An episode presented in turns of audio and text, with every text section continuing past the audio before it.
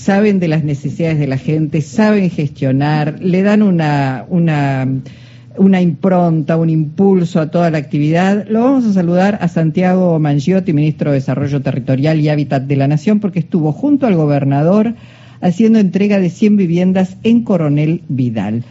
¿Cómo le va, ministro? Jorge Alperini y Luisa Balmaya le damos la bienvenida. Hola Jorge, ¿cómo estás Luisa?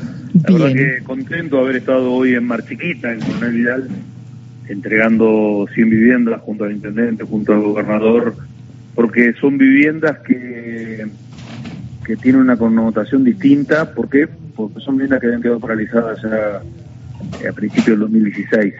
Esto es la gestión del gobierno de Macri, hay que decirlo para, para algún distraído. por eso digo, tiene que ver con esa sensación que tenían los vecinos de Coronel Vidal de ver que viviendas que estaban prácticamente terminadas eh, veían cómo se deterioraban. Hoy veíamos un video en donde había animales adentro, donde se volteaban paredes. Eh, la desidia llevó a que esas viviendas no se hayan entregado hace cuatro años o seis años atrás. Pero bueno, gracias a Dios, a partir de de la llegada del presidente Alberto Fernández con Cristina en la fórmula, la creación de un ministerio y de, como hablábamos hoy allá, digo, la Argentina siempre la misma, los gobiernos definen dónde poner la plata y este gobierno, eh, por su ideología política, por su impronta, pone la plata en obras, en vivienda, para tratar de igualar y arrancar del mismo piso y después el esfuerzo de cada uno vamos a situar en cada lugar lugares distintos pero pero todos tenemos que tener acceso a la vivienda y el Estado tiene que garantizar y eso es lo que tuvimos que hacer hoy a, a Coronel Vidal. Ministro, ¿a qué ritmo se están entregando viviendas a nivel de todo el país? Mira, hoy estamos cercanos a las 75.000 viviendas ya entregadas eh, en estos tres años de gestión si miramos para atrás, el gobierno anterior entregó casi 14.000 viviendas en cuatro años. Eh, nosotros ya entregamos casi 75.000 viviendas y estamos construyendo 140.000 viviendas más. y es una política pública muy importante que además de cumplir el sueño de la casa propia, esas familias que reciben la vivienda se genera empleo y se genera actividad económica. Supongo que comparado con el periodo del gobierno anterior es notoria la diferencia. Sí, estamos en ellos en, cuatro años entregaron 14.000.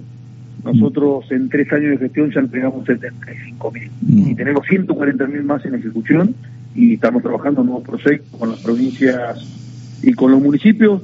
Como decía, digo, hay una decisión política de poner la plata en, obras que le mejoren la calidad de vida a la gente, pero también en vivienda, que es el techo propio, digo, lo que toda familia entera eh, tener su techo propio y como nosotros conversamos siempre con, los vecinos.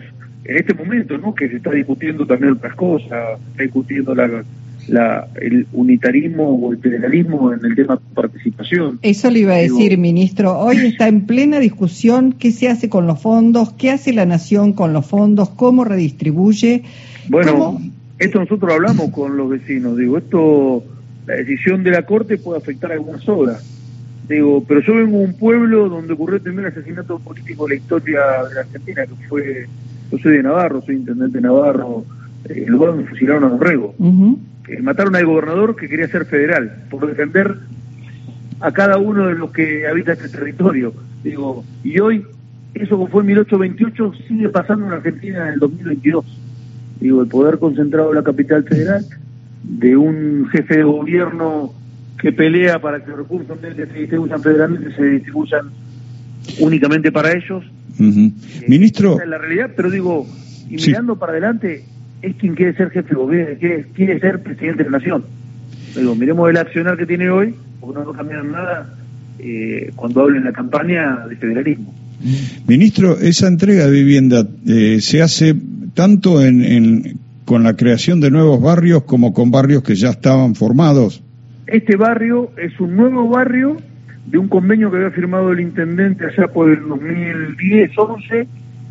Eh, la entrega la hicieron en el año 2014, medio 2014, que fue en ese momento quien era el jefe de gabinete, eh, Capitanich, en esa entrega, y ahí se anunciaron la construcción de nuevas 100 viviendas.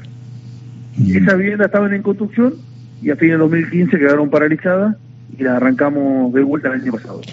Santiago, Eh, usted decía recién, bueno, que les explica a los vecinos, en este caso, eh, digamos, lo que puede pasar si esos recursos no llegan en tiempo y forma, lo que está haciendo Horacio Rodríguez Larreta, pero no solamente Horacio Rodríguez Larreta, lo está haciendo la máxima autoridad judicial, que es la cabeza del Poder este, Judicial, la Corte Suprema de Justicia. Bueno, pero es la misma Corte que dice que donde hay una necesidad no hay un derecho.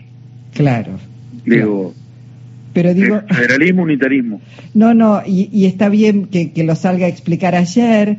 Cristina Fernández de Kirchner en Avellaneda planteaba esto, les dijo a los dirigentes, a los funcionarios, a los militantes, hay que salir a contarle a la ciudadanía, al pueblo, qué es lo que está pasando. Digo, porque algunos eh, lo ven como una discusión eh, de superestructuras, pero no que es algo que los afecta directamente, ¿no? No, lo que pasa que en realidad los grandes medios no lo cuentan como que fuese una discusión de la política con la justicia. Y en realidad lo que se está discutiendo es la redistribución del ingreso. En realidad lo que se está discutiendo son los presupuestos del Estado si se trabaja para la mayoría o se trabaja para todos, o si se trabaja solamente para un sector. Pero digo, son los mismos medios que cuando la ex gobernadora decía que iba hacer más escuela, que no a hacer más vivienda, que los pobres no van a la universidad, lo tapaban. Mm. Digo, la discusión siempre termina siendo o trabajamos para todos, o, o asignamos los recursos para todos, o asignamos los recursos para unos pocos. Digo, y lo que planteaba ayer la, vicepresidenta es eso, digo, nos quieren adoctrinar tomando como eje a, algunos de nuestros dirigentes para tratar de adoctrinar para abajo. Por eso hay que hablar con los vecinos, digo, hoy nosotros que recorremos eh, la Argentina con entrega de vivienda, en la construcción de vivienda, mismo en Navarra vemos un país que está creciendo, que se instala más industria, que se genera empleo, y hoy las empresas conductoras nos cuentan que tienen problemas para conseguir empleados por la cantidad de obras que hay en la Argentina, tanto del sector público, claramente, en vivienda, en asfalto, en puente, en escuela, pero también del sector privado y de una economía que está mm. Ministro, el, la resolución de la Corte puede afectar el plan que usted anunció de, de, viviendas de aquí en adelante.